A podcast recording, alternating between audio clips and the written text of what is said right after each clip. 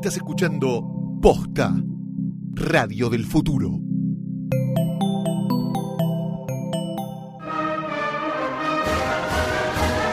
Jueves 29 de septiembre. Ya pasaron 50 horas desde el debate. La opinión generalizada aquí es que la candidata demócrata sacó alguna ventaja. Así, además, parece demostrar las primeras encuestas que aparecen luego del debate. Todavía falta ver muchas como comenzaron a realizarse recién el martes por la mañana. Eh, la mayoría van a estar saliendo entre el viernes y el fin de semana, pero según ya las primeras reacciones puede verse que Hillary Clinton aumentó levemente la ventaja que tenía. Hoy el promedio le da entre 2 y 3 puntos arriba. Una ventaja todavía muy pequeña, pero que es buena noticia para ella en el sentido de que pudo detener el envión, la, el envión, la inercia que traía Trump, que durante el último mes había recuperado casi 10 puntos y se había puesto al borde de un empate horas antes del debate. El camino para Hillary todavía es un camino angosto y el precipicio amenaza, un paso en falso puede dejarla sin nada. Hoy en día encabeza la intención de voto, según las encuestas, en los estados que necesita para sumar 270 delegados y ganar la elección, pero ni uno más. No le sobra nada. Si las elecciones salieran tal como está hoy en día dibujado el mapa, Hillary ganaría por un hocico, pero un solo traspié, una sola sorpresa por parte de Trump podría dejar al magnate en el salón oval.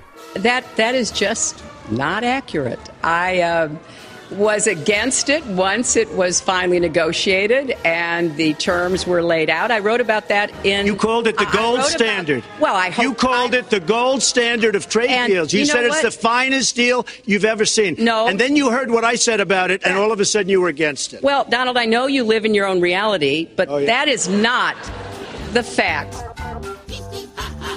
Señoras y señores, bienvenidos a este segundo episodio de Todos Potus, el podcast electoral de Posta FM. Mi nombre es Nicolantos y durante los próximos 20 minutos vamos a seguir adentrándonos en el maravilloso mundo de esta campaña presidencial norteamericana. Vamos a hablar de estafas y de conspiraciones, recorrer distintos mapas, vamos a aprender a hacer barbacoa, Vamos a escuchar a Yo la tengo. Y por supuesto también estaremos respondiendo las dudas que hayan hecho al consultorio electoral. Acompáñenme entonces en este viaje por los Estados Unidos. Espero que la pasen tan bien como yo. I was wondering what you would say to President Obama. You're fired.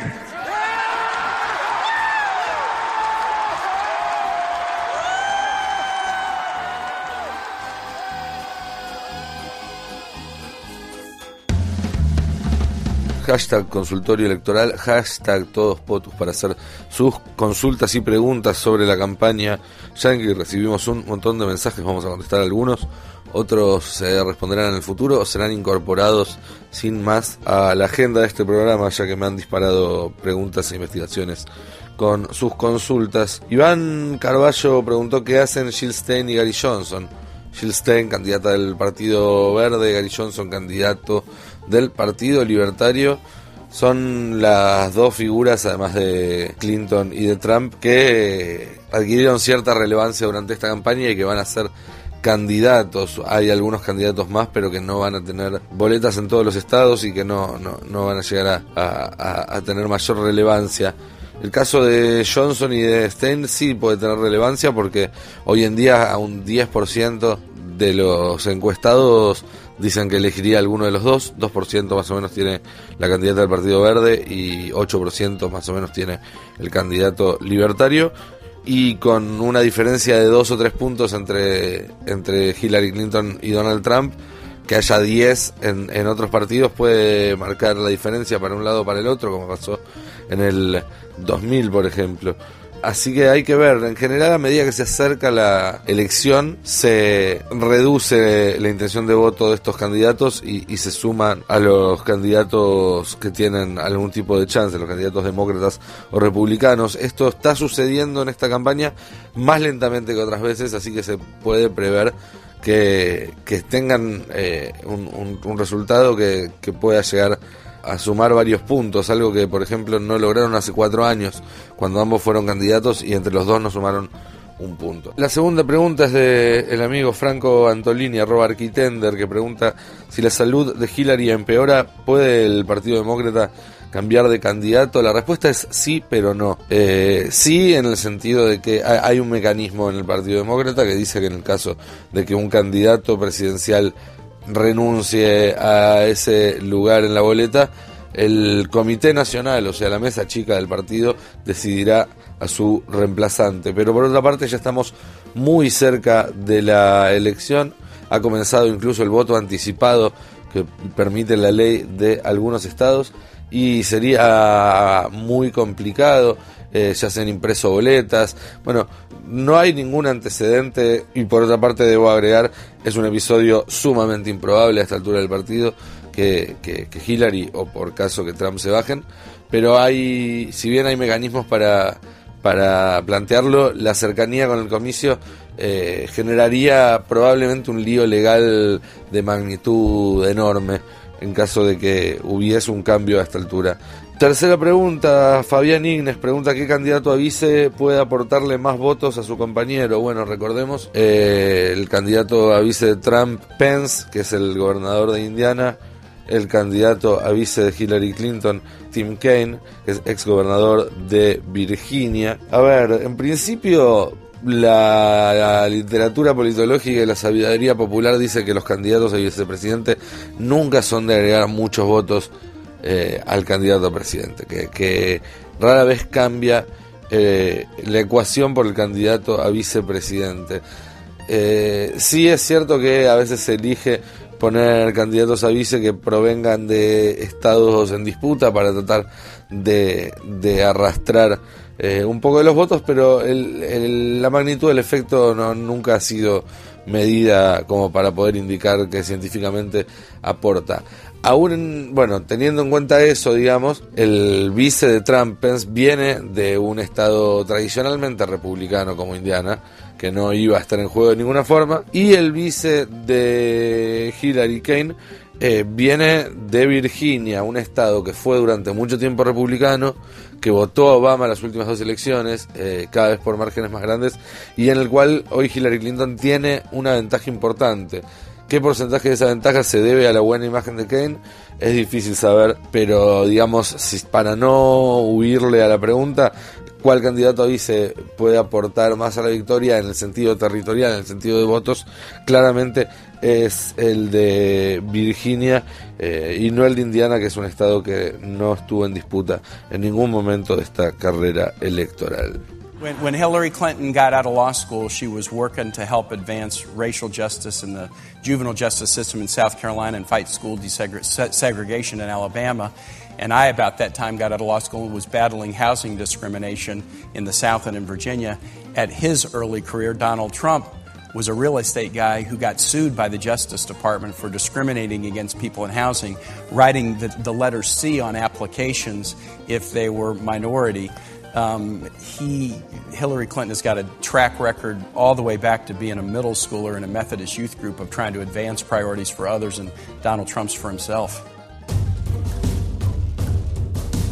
Cuando decimos que esta elección es una de las elecciones más curiosas o más delirantes de los últimos tiempos o desde que se tenga memoria, en parte o, o en gran parte es responsabilidad de Hillary Clinton y de Donald Trump, los candidatos candidatos particulares que llegan con ciertas condiciones que en cualquier otro resultarían descalificatorias. La diferencia, sin embargo, entre ambos no es menor, y es que a Donald Trump esos escándalos parecen no afectarlo, al menos electoralmente, mientras que los escándalos que afectan a Hillary Clinton sí han tenido correlación en los últimos meses con su performance. ¿Cuáles son estos escándalos? También me preguntarán, porque se habla de los mails, se habla de Benghazi, se habla de la fundación.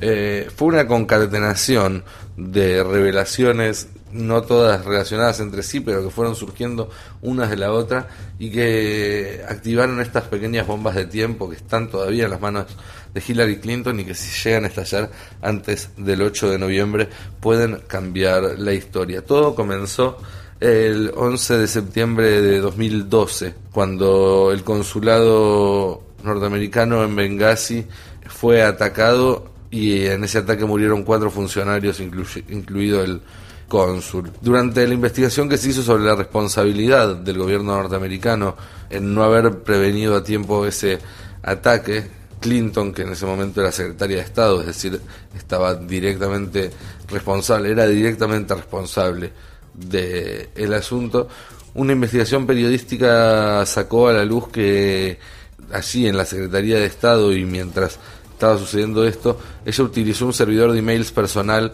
para llevar a cabo comunicaciones tanto personales como oficiales fuera del control que tienen los canales previstos por la ley y sin, por supuesto, la seguridad, el nivel de seguridad eh, de los emails oficiales de una secretaria de Estado de los Estados Unidos. Eh, en la investigación con el FBI, la candidata puso a disposición alrededor de 30.000 mensajes, algunos de ellos estaban con la etiqueta de confidenciales eh, y ella quedó libre de cargo, sin embargo se descubrió luego que algunos mails los había borrado y no los había entregado. 15.000 mails que Clinton había eliminado sin entregar o están siendo revisados hoy en día y su contenido puede salir a la luz de un momento a otro.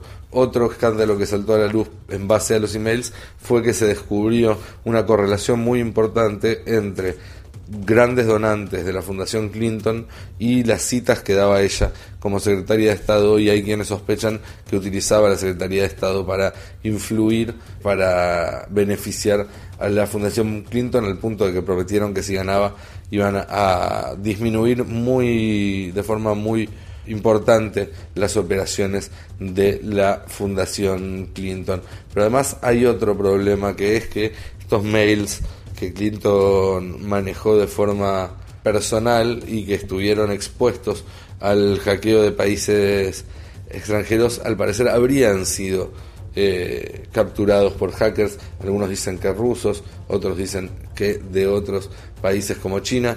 Bueno, no se sabe. Lo que sí se sabe es que eh, podrían estar en manos de Julian Assange, el director de Wikileaks. Y lo que también se sabe, porque lo dijo Assange en varias entrevistas, es que Assange se la tiene jurada a Hillary Clinton y que va a hacer todo lo posible para evitar que gane. Por eso se especula que podría haber un nuevo Wikileaks eh, que perjudique a los demócratas justo antes de la elección. Recordemos que un día antes de que comience la Convención Nacional Demócrata en Filadelfia, hace un par de meses, a fines de julio, un día antes se filtró a través de Wikileaks unos mails internos del Comité Demócrata demostrando un intento por beneficiar a Hillary Clinton sobre su rival Bernie Sanders y obligó a la renuncia de la presidenta del Comité Central del Partido Demócrata horas antes del comienzo de la convención. ¿Tendrá otra sorpresa guardada Julian Assange y Wikileaks? ¿Tendrá algo que ver Putin con todo esto? Como acusan algunos demócratas eh, a Trump que dicen que está negociando con Putin para ayudarlo a ganar esta elección. Eso no lo sabremos hasta el 8 de noviembre, si es que acaso lo sabemos alguna vez. Well, this has been a lot of fun, Mrs. Clinton. We should stay in touch. What's the best way to reach you? Email? You've got mail.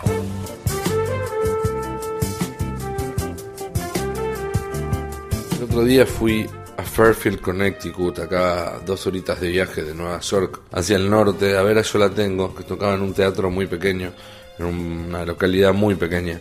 Y tocaron esta canción que está sonando ahora de fondo eh, y me quedé cantándola toda la semana, tarareándola en realidad, porque es instrumental.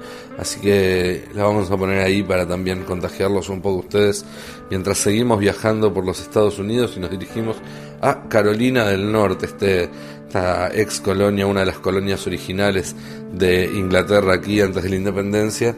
Una zona ya plenamente identificada con lo que se llama el sur de los Estados Unidos, ¿sí? lo que fue la región esclavista antes y durante la guerra civil, y donde se empieza a probar este plato tan típico del sur de los Estados Unidos y que a la vez tantas versiones tiene como es la barbacoa o BBQ o BBQ o barbecue. Para empezar, aclarar que quienes la comparan con el asado a mi gusto cometen un error conceptual grandísimo, no, no hay punto de comparación. Eh, pero por otro lado es un plato muy sabroso y que está bueno aprender a hacerlo. Es bastante sencillo y eso es lo que vamos a hacer en los próximos minutos aquí en Todos Potos. Vamos a aprender a cocinar una barbacoa al estilo de Carolina del Norte. Lo primero que hace falta es la salsa, a diferencia de lo que estamos acostumbrados en eh, Sudamérica, en la Argentina, eh, que es esa salsa de barbacoa más de estilo tejano, bien dulzona, bien espesa. Eh, como con, una cosa ahumada muy presente. En la salsa que se utiliza para la barbacoa en Carolina Norte es una salsa más ligera, avinagrada, y que es la misma con la que se hace también el coleslaw, que forma parte de la composición de este plato. Así que primero vamos a aprender a hacer la salsa de vinagre, salsa barbacoa de vinagre al estilo de Carolina del Norte. Necesitamos dos vasos de vinagre de manzana, medio vaso de ketchup, un cuarto de vaso de azúcar, 5 cucharaditas de sal, 5 cucharaditas de algún ají molido, lo más picante que tengan ganas ustedes, cuanto más picante para mí mejor, y luego un poco de pimienta negra y de pimienta blanca recientemente molida.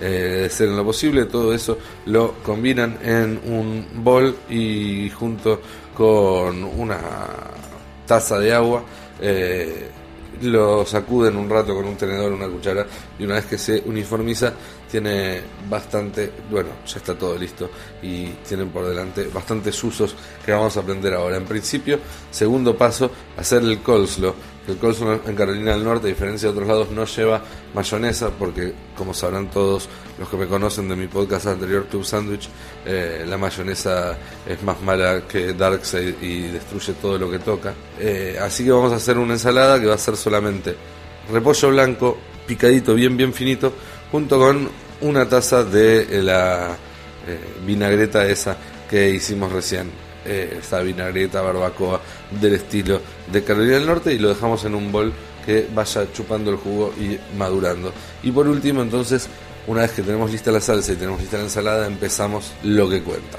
Vamos a hacer este maldita barbacoa.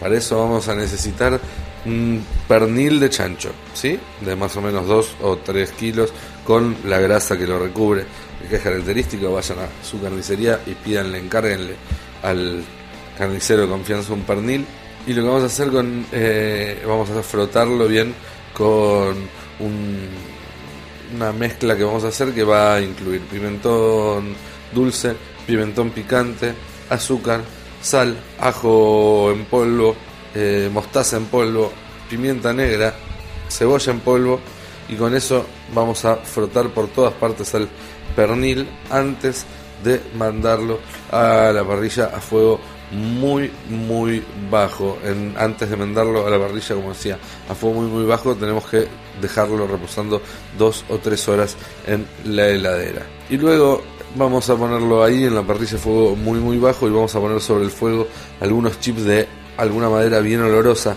para que ayuden al ahumado. Vamos a ir dándolo vuelta hasta durante 4, 5, 6 horas, hasta que esté bien, bien hecho, renovando cada tanto el carbón y renovando también las pastillas de madera para que vayan teniendo más eh, sabor ahumado. Una vez que está hecho, que ya vas a ver que está hecho, la carne se tiene que despegar sola del hueso, la dejas descansar un toque y luego usando algún tipo de guante para no quemarte, con los dedos tenés que desmenuzar la carne que fue eh, despegándose del hueso toda la carne que tenía el pernil hasta hacer una gran montaña de carne desmenuzada. Eso lo mezclas con lo que quedó de la salsa de vinagre que habías preparado y voilà, ya tenés tu barbacoa a la Carolina del Norte. Pan de hamburguesa, abrís, metés una buena pila de barbacoa, un buen cacho de ensalada de repollo, cerrás y a comer. Espero que lo practiquen en sus casas, búsquenlo, si no en internet hay varias recetas más. Eh, está la barbacoa de Georgia, la barbacoa de Texas, la barbacoa de Nashville, pero a mí la que más me gustó fue esta. Yo les recomiendo que intenten esta receta que parece medio complicada por los tiempos que lleva. Tenés que dejar marinar la carne y después hacerla muy muy lento durante 4, 5, 6 horas. Pero una vez que sale les recomiendo porque queda pipí cucú.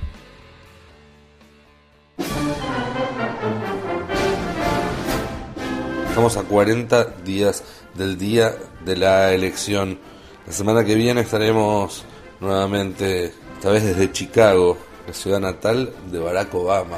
No la natal en realidad, porque nació en Hawái, pero sí donde desarrolló su carrera política. Ahí vamos a estar hablando un poco de lo que dejó Obama, vamos a estar hablando también de las consecuencias que puede tener esta elección para la Argentina. Vamos a estar siguiendo la evolución del mapa electoral, entre muchas otras cosas, como hacemos cada semana aquí en Todos Potus, el podcast electoral de Posta. Y si les gustó este capítulo, si les gusta este podcast, les recomiendo seguir a Posta FM en Twitter, en Instagram y en Facebook. Lo encuentran siempre con el mismo nombre, Posta FM, para enterarse de cuándo salen los nuevos, escucho, eh, los nuevos para enterarte de cuándo salen los nuevos episodios y además descubrir otros podcasts maravillosos que hay allí para poder escuchar y pasarla muy muy bien.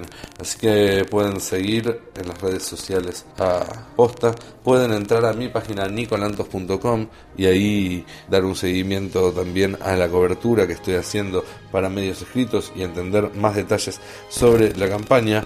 Y recuerden que este podcast puede escucharse tanto desde la app de posta como en iTunes y pronto estaremos también en Spotify. Espero que la estén pasando muy bien. Todavía está todo en juego, nada está resuelto. Quedan 40 días y se viene una campaña que te la voglio dire. Todo eso y mucho más lo tendremos para todos ustedes desde los Estados Unidos, aquí en Todos Potus. Mi nombre es Nicolantos y les deseo que tengan una muy buena semana.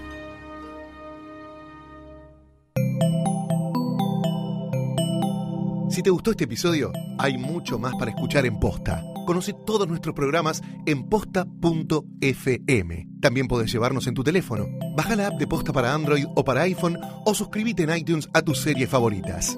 Seguí escuchando Posta, Radio del Futuro, cuando quieras y donde quieras.